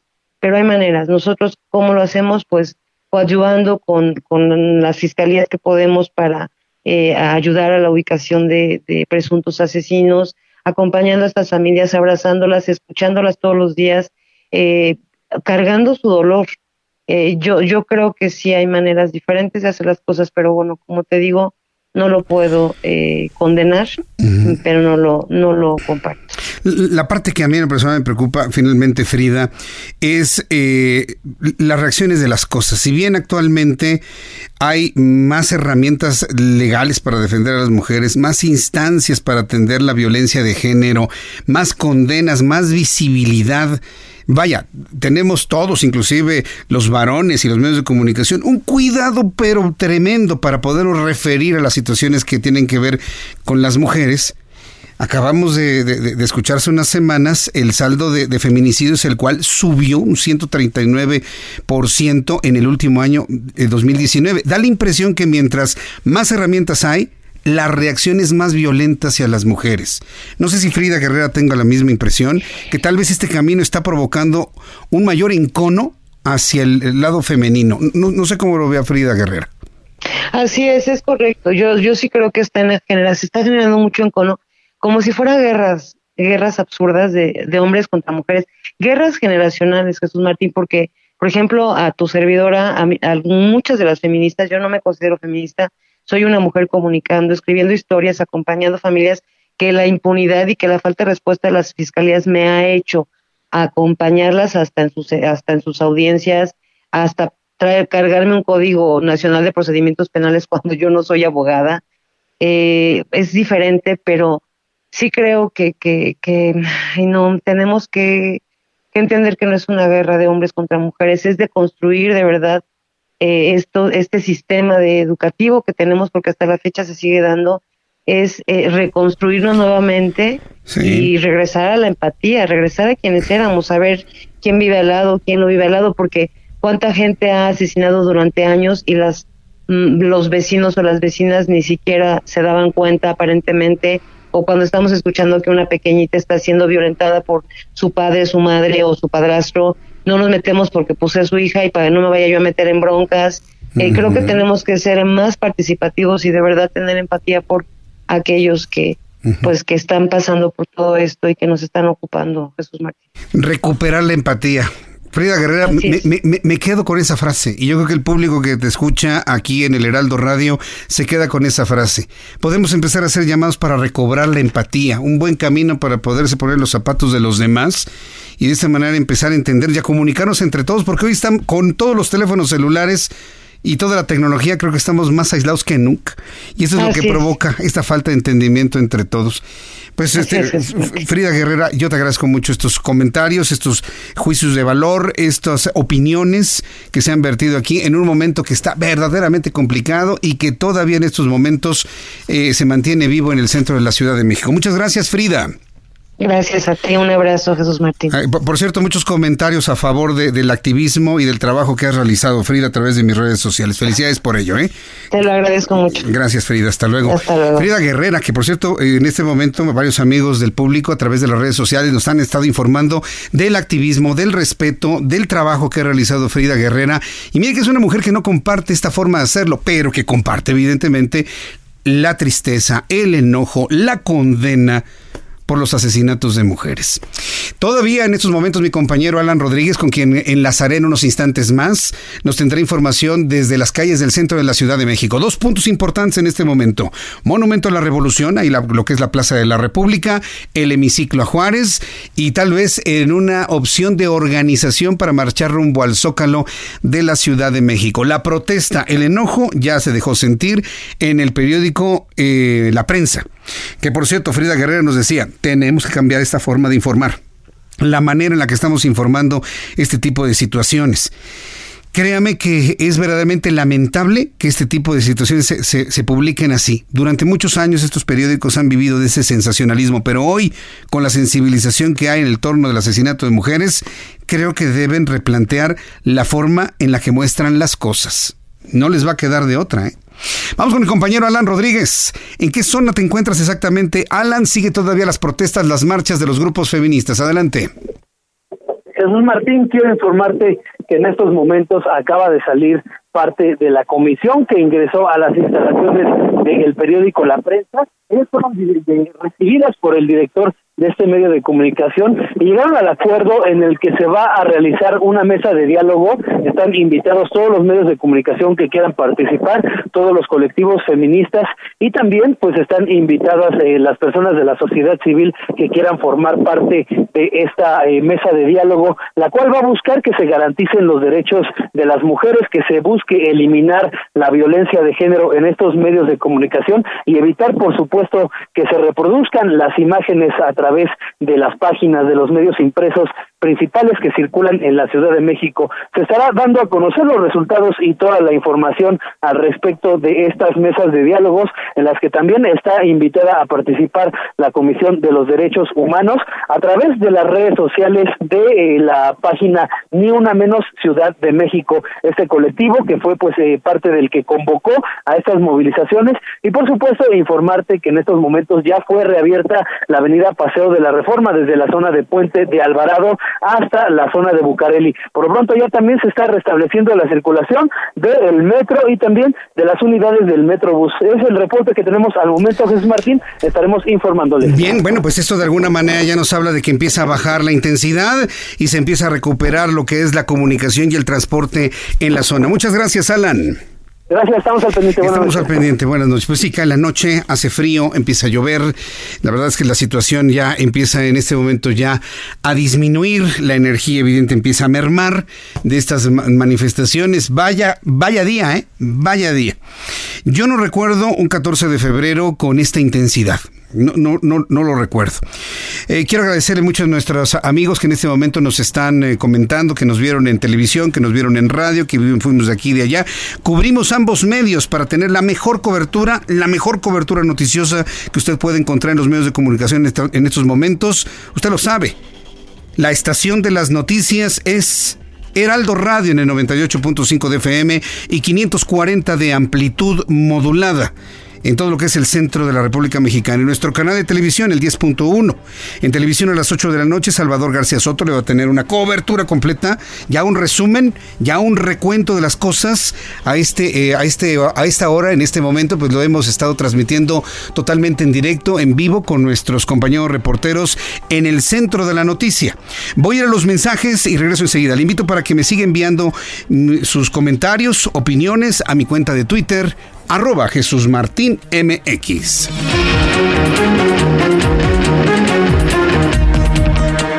Escuchas a Jesús Martín Mendoza con las noticias de la tarde por Heraldo Radio, una estación de Heraldo Media Group.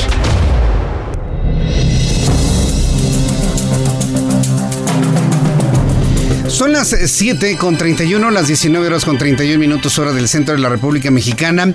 La buena noticia es que en Paseo de la Reforma la situación empieza a normalizarse, empieza ya a correr el Metrobús afortunadamente, ya las estaciones del metro que habían permanecido cerradas se mantienen ya eh, con una operatividad completamente normal. Llueve en el centro de la Ciudad de México, en todo lo que es el Paseo de la Reforma, rumbo a la Avenida Juárez, el hemiciclo a Juárez, el primer cuadro de la Ciudad de México. Abríguese muy bien, seguramente usted va a detectar un gran problema vehicular a esta hora de la tarde. Por ejemplo, estamos observando eh, a través de las, bueno, las imágenes que nos envía Waze y que nos envían también nuestros amigos de Google, eh, nos muestran que la ciudad está totalmente colapsada. Para usted que me está viendo en YouTube, le recuerdo que estamos en YouTube arroba en Jesús Martín MX.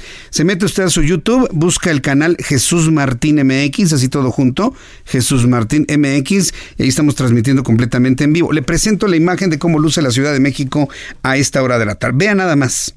Esa parte que usted está viendo es el periférico, el periférico del lado poniente de la Ciudad de México, la desviación en la zona de Tacubaya hacia el viaducto, lo que es Río Becerra y toda la zona, como le digo, de Tacubaya. Vea usted todo el viaducto y la cantidad de accidentes que hay debido a la humedad del pavimento. Está completamente cerrado. Estamos observando también, qué, qué idea es esta, el circuito interior. Amigos del circuito interior, ¿qué le digo? Ármese de paciencia. Para quienes vienen de la zona de la raza rumbo a la zona de Chapultepec, que ve los edificios gigantescos ahí de, Lieja y de Paseo de la Reforma, paciencia, sé que no se mueve absolutamente nada y así se encuentra hasta Benjamín Franklin, ¿eh? hasta Benjamín Franklin. De Benjamín Franklin rumbo a la raza también tenemos completamente congestionado el tránsito, totalmente a vuelta de rueda, pasando inclusive lo que es el monumento a la raza, se mantiene a vuelta de rueda prácticamente hasta la zona del Peñón. No hay escapatoria del circuito interior hasta la zona del Peñón y de ahí hasta el viaducto. Igual, muy, muy difícil la Ciudad de México a esta hora de la noche.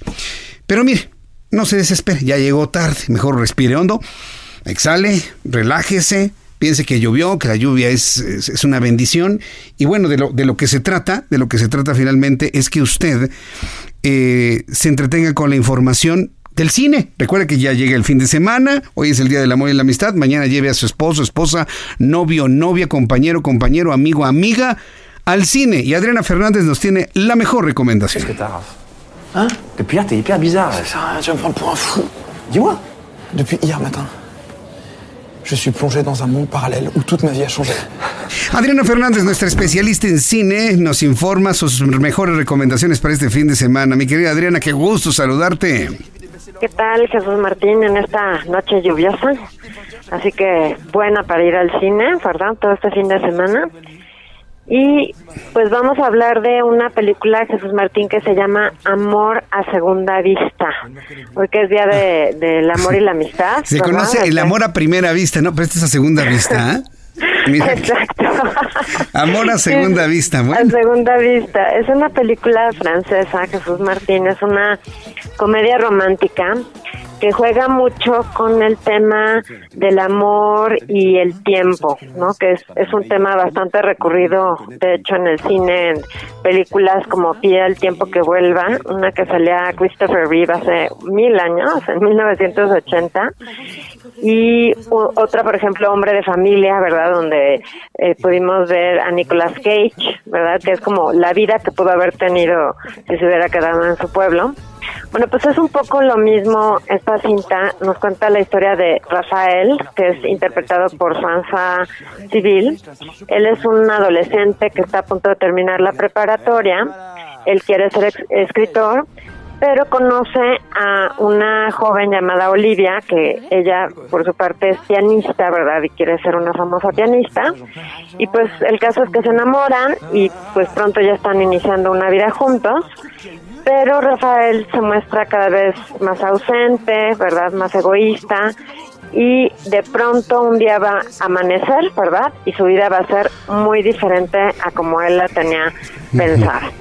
Entonces, bueno, pues esta película, digamos que no tiene una premisa muy original, Jesús Martín, como ya te digo, como que se parece a otras películas, especialmente a esta de Hombre de Familia. Pero pues no deja de ser interesante y, divertida la premisa de que qué hubiera pasado si no hubieras conocido a tu actual pareja, ¿no? Si, si sus caminos no se hubieran encontrado, sino mucho tiempo después. Entonces, pues eso tiene, tiene su gracia, ¿no? Hacer este juego de, de variables.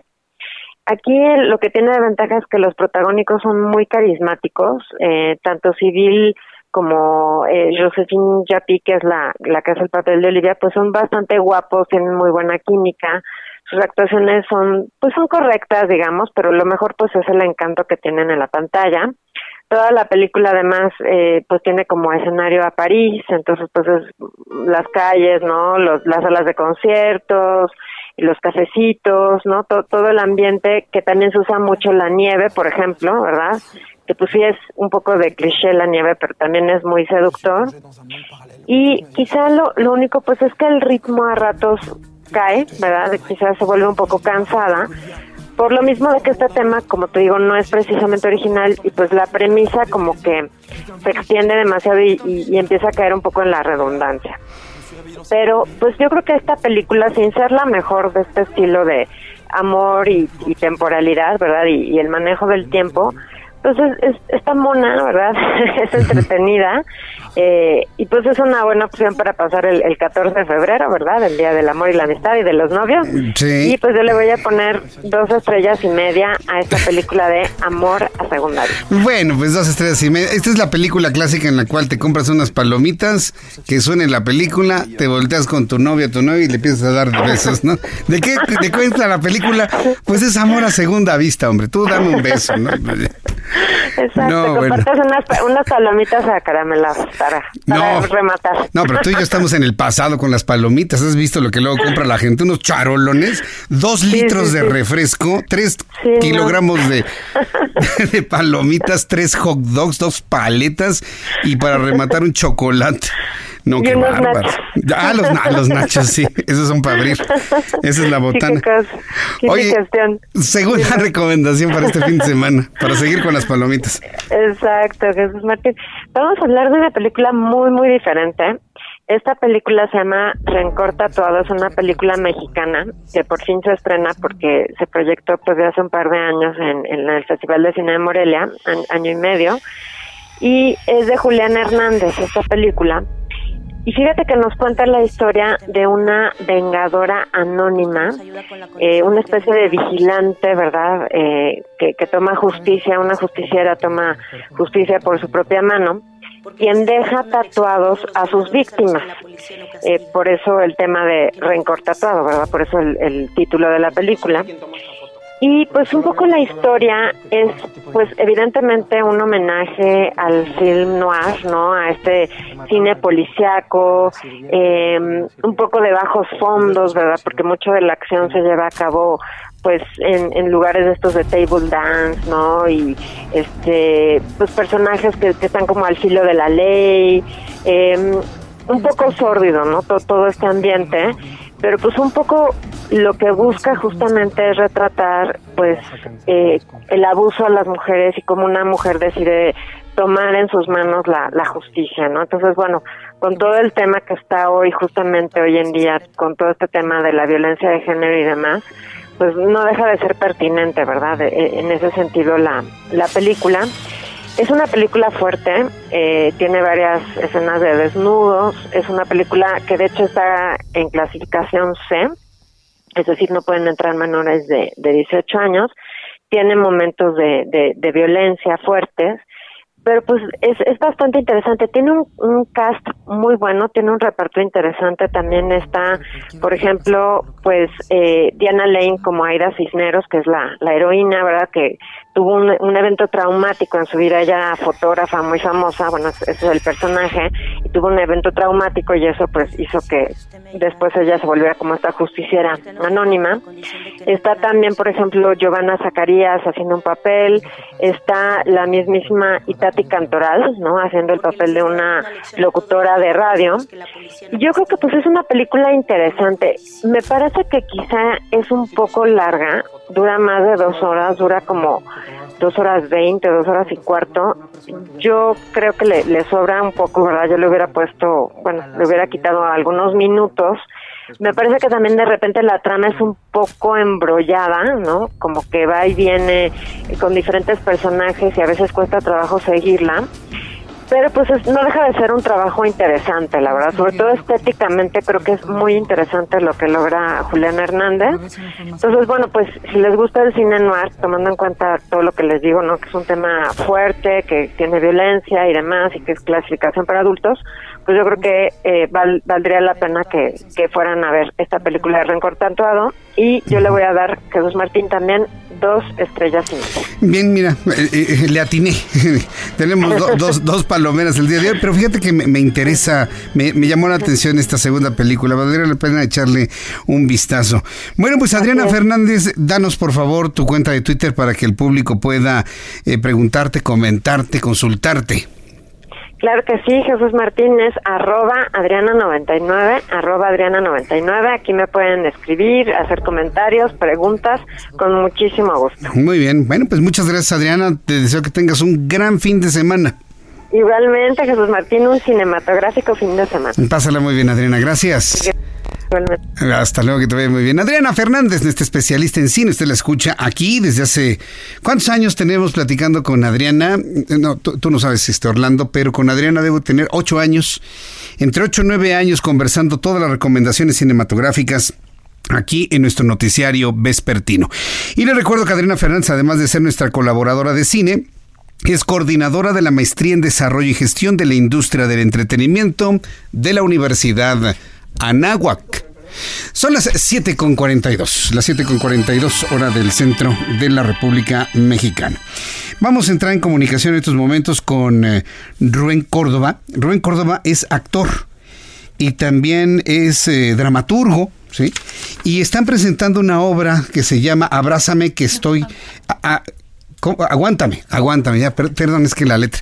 Aguántame que estoy rezando, se llama la obra. Estimado Rubén Córdoba, me da mucho gusto saludarlo, bienvenido, muy buenas tardes, buenas noches ya. Hola Jesús, buenas noches, ¿cómo estás? Con, gusto de, saludarlo y bueno, pues eh, la verdad es que me da mucho gusto el poder conversar con ustedes y hablar de esta obra.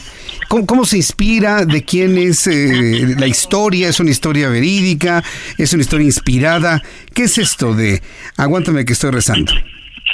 Pues mira, Aguántame que estoy rezando es una es una obra que de teatro que escribí yo hace como unos tres años aproximadamente, justamente eh, cuando yo estaba buscando muchas respuestas de Dios. En un momento eh, donde yo tenía como una sequedad eh, o, o que estaba pasando como por estos problemas de mi vida donde muchas veces en estas situaciones es cuando más nos cuesta trabajo escuchar a un Dios o escuchar alguna respuesta, ¿no?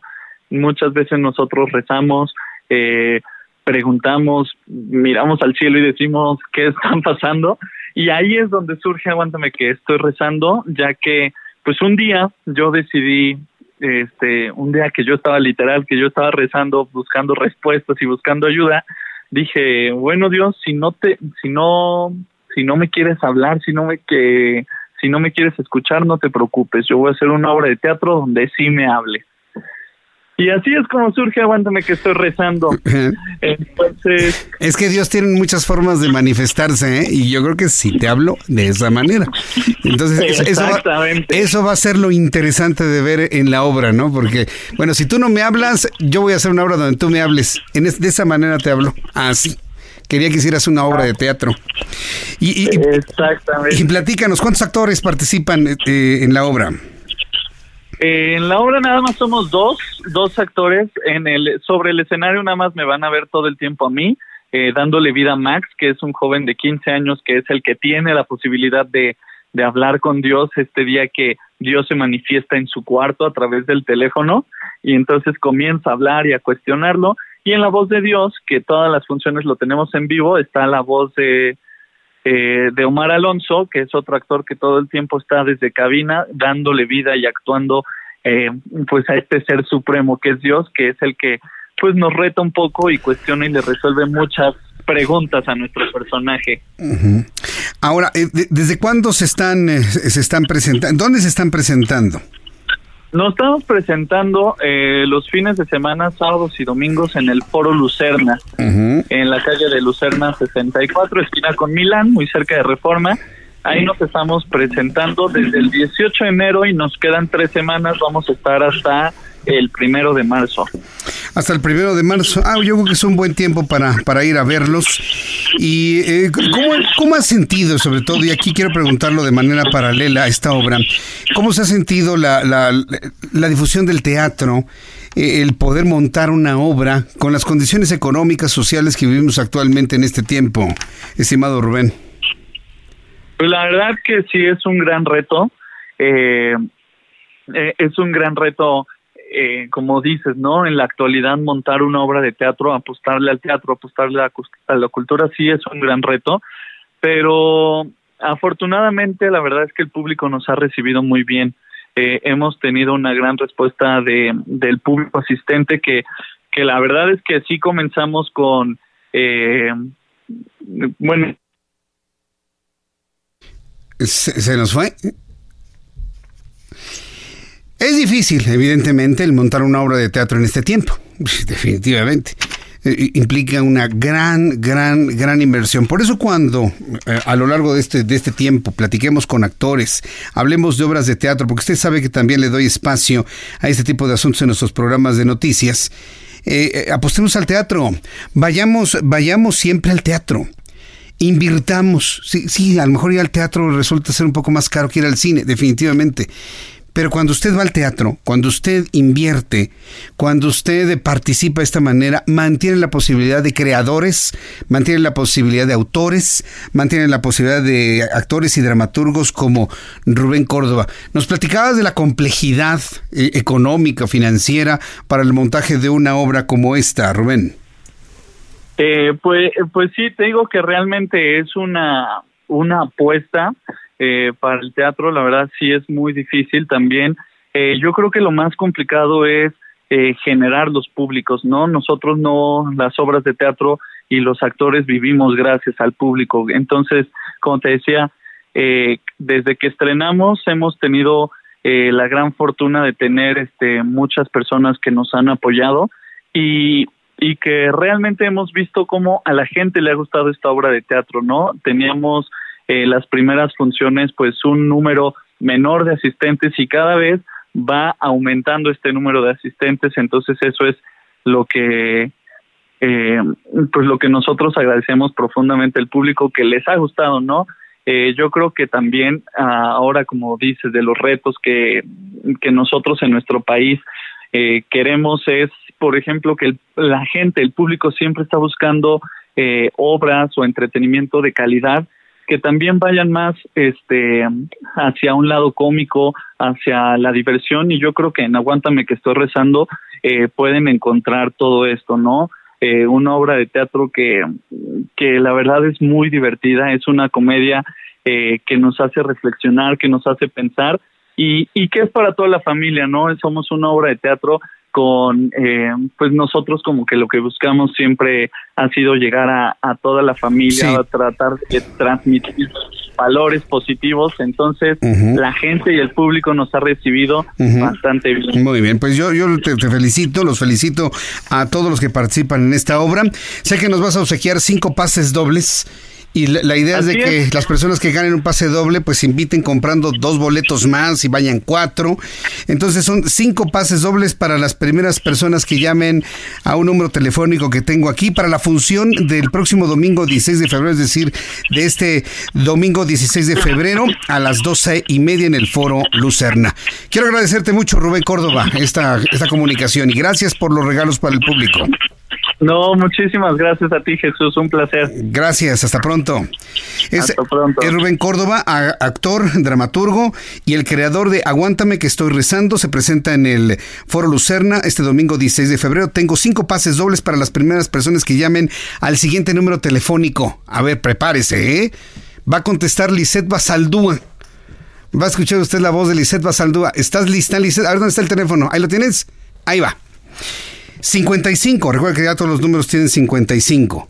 5615 1174. 5615 1174. 55 5615 1174. Las primeras cinco personas que nos llamen les vamos a sugerir un pase doble, pero verdaderamente vayan, ¿eh? que puedan aprovechar el boleto y que puedan ir a disfrutar de esta obra de teatro. Este domingo 16 al mediodía, 12.30, Foro Lucerna. En el teléfono en este momento, Lisette Basaldúa les va a decir qué es lo que tienen que hacer a los ganadores de estos boletos. Si les suena ocupado, usted insista, ¿eh? porque ya vi que ya contestó en la primera. Entonces está tomando los datos de la primera, va a colgar y va a entrar la segunda, así que a marcar 55 56 15 11 74. Son las eh, 7.51. Vamos a la información internacional, pero antes, Abraham Arreola nos dice qué sucedía un 14 de febrero en el mundo. Bienvenidos, esto, es Un Día como Hoy en el Mundo. 1779. En el puerto de Santa María, en España, se inaugura el puente sobre el río Guadalete. Pero justo en medio de la fiesta por esta nueva obra, el puente se rompe por el peso de la multitud y fallecen 413 personas. 1895. En Reino Unido, Oscar Wilde estrena su obra teatral, La importancia de llamarse Ernesto. 1929. En Chicago ocurre la masacre del Día de San Valentín, una guerra entre pandillas contrabandistas durante la era de la prohibición en Estados Unidos. Siete hombres alineados contra la pared, acribillados por cuatro sujetos misteriosos quienes estaban disfrazados como policías. La verdad jamás se supo. Se cree que fue una batalla de irlandeses contra italianos y como todo gobierno corrupto, nunca se dio con los responsables. Se creyó que fue un mandato de Al Capone, pero jamás se comprobó. Sin embargo, este evento dio inicio a la contratación de Elliot Ness y sus famosísimos Intocables. 2003. Fallece la oveja Dolly, primer animal clonado de la historia. 2005. Es la fundación de la página YouTube. Esto es un día como hoy en el mundo. Gracias, Abraham Arreola. Muchas gracias, Abraham Arreola, por eh, las efemérides. Bueno, quiero informarle que la Organización Mundial de la Salud dijo que necesita mayor claridad sobre cómo se realiza el diagnóstico clínico del COVID-19 para que otras enfermedades respiratorias no se mezclen con los de los coronavirus. El director general de la Organización Mundial de la Salud, Teodros Andranom Gravillesus, se mostró preocupado porque hasta ahora hay 1.716 trabajadores de la salud que habían sido infectados y seis habían fallecido. Noticias desde Venezuela. El presidente venezolano, todavía Nicolás Maduro, afirmó que espera que la Corte Penal Interamericana falle a favor del pueblo de Venezuela con relación a la demanda presentada ante la Haya por su gobierno por las sanciones económicas y políticas impuestas por Washington. Nicolás Maduro, que algunos lo llaman presidente espurio, pidió al mundo entero su apoyo para apelar a la justicia y defensa del derecho internacional, pues su país es víctima de una agresión sin parangón en la historia. Esto fue lo que dijo el propio Nicolás Maduro. Bueno, ratito le tengo la información. Un juez de Estados Unidos condenó a 22 años de prisión a Marco Antonio Paredes Machado, operador del cartel de Sinaloa, extraditado desde México en 2015.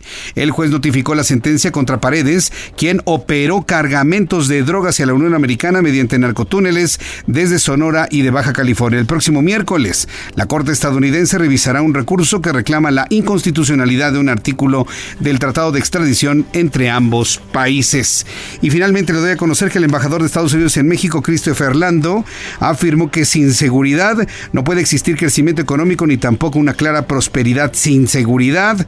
Al término de su reunión con integrantes del Consejo Coordinador Empresarial, Lando indicó que acordaron con el sector privado mexicano mantener un diálogo constante en esta materia, ya que dijo tienen buenas ideas. Con esta información nos despedimos, le agradezco infinitamente el favor de su atención. Quiero decirle que ya las manifestaciones las manifestaciones de colectivos femeninos prácticamente han terminado. Ahora un gran ejército de policías y de personal de limpieza empiezan a barrer las calles de la Ciudad de México y en unos instantes empezará a normalizar la vialidad en todo Paseo de la Reforma. Por lo pronto ya hay transporte público. Qué difícil situación. Ya mañana, mañana, el lunes, perdón, será día de análisis y de balances de todo lo ocurrido en este día. Por su atención, gracias. A continuación, Brenda Peña con más noticias aquí en el Heraldo Radio. Yo lo espero el próximo lunes, 2 de la tarde, Heraldo Televisión, 6 de la tarde, Heraldo Radio. Por su atención, gracias. Que tenga usted muy buenas noches.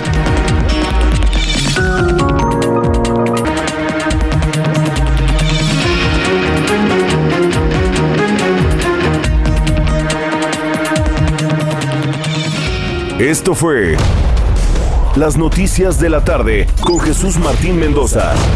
Era. Imagine the softest sheets you've ever felt. Now imagine them getting even softer over time. That's what you'll feel with Bowl and Branch's organic cotton sheets. In a recent customer survey, 96% replied that Bowl and Branch sheets get softer with every wash. Start getting your best night's sleep in these sheets that get softer and softer for years to come. Try their sheets with a 30-night guarantee. Plus, get 15% off your first order at bowlandbranch.com. Code BUTTERY. Exclusions apply. See site for details.